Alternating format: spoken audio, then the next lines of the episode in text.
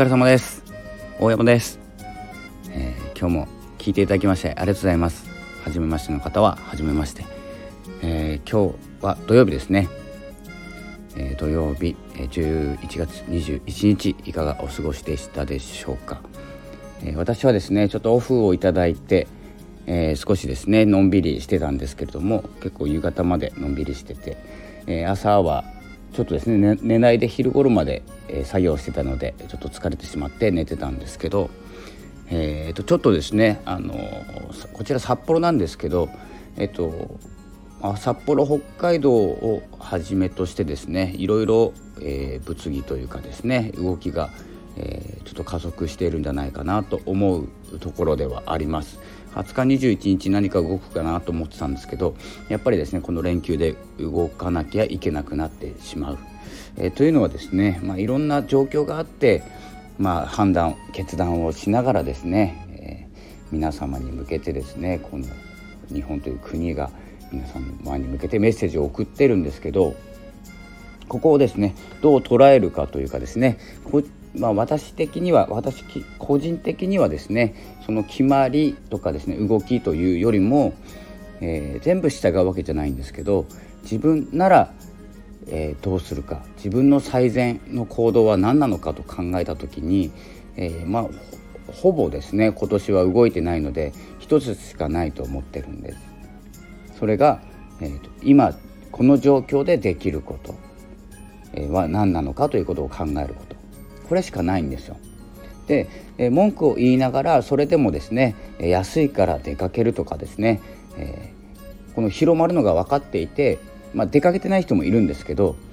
えー、出かけている方はその今の最善が出かけることなんですよね。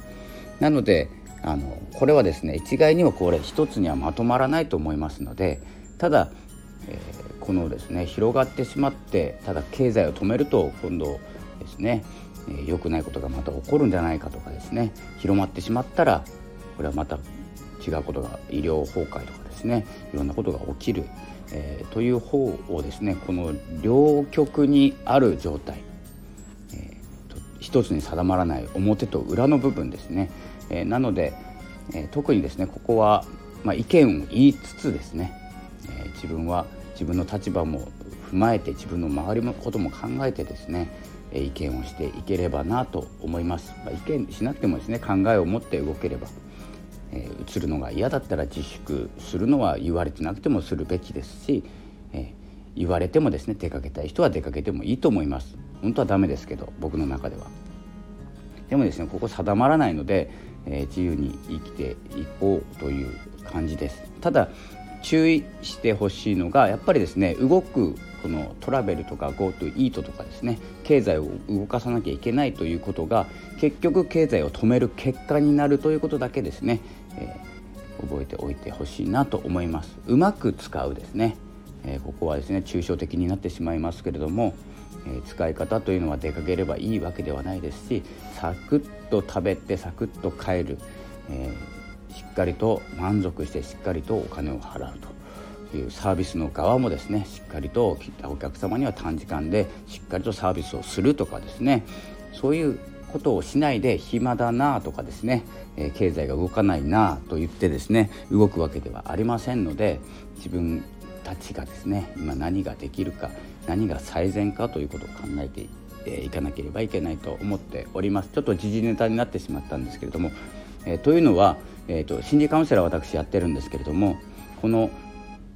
コロナというワードは使いたくないんですけどコロナの、えー、にかかってしまった、えー、かかってしまった方の、えー、5人に1人が回復しないで悩んでいる方とかですね、え脱毛症になってしまって治らない方がいるとかですねいろんな症状が出てきておりましてこれは外部でも内部でもなんです。で5人に1人が、その状態、まあ、精神を病んでしまっているとかですね、え回復しない、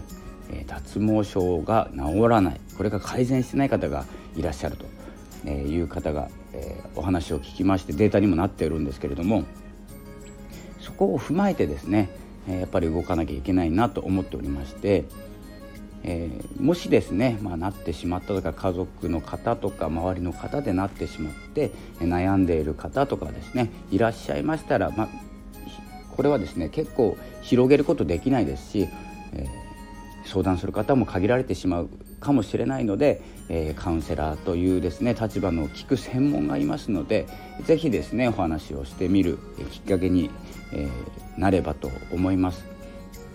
でですねカウンセラーもいろいろいまして、えー、臨床心理の資格を持っているから、え、優秀だとかですねそういう、え、こだわりは持たずにですね民間でも優秀な方いらいっぱいいらっしゃいますので民間というのは、え大学とかじゃなくて資格の方で、え持っている方とか。私もそうなんですけれども、えそのような方に相談する、えちょっとですね、え見た目のいい大学を出てたとかですね何年間のどうのこうのとかですね堅苦しいことを言う人もいますし、えー、信用できない、まあ、そっちの方から言わせると 民間の資格は、まあ、ただの、えー、資格だと資格じゃないとかですねいろんなことが言われておりますのでただ、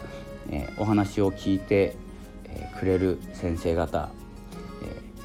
本当にですね資格なくても本当にその心理学に詳しい方にお話ししたら心が楽になったりしますし、えー、自分で選ぶということをしていってほしいなと思います。悩んでしまったらですけどね、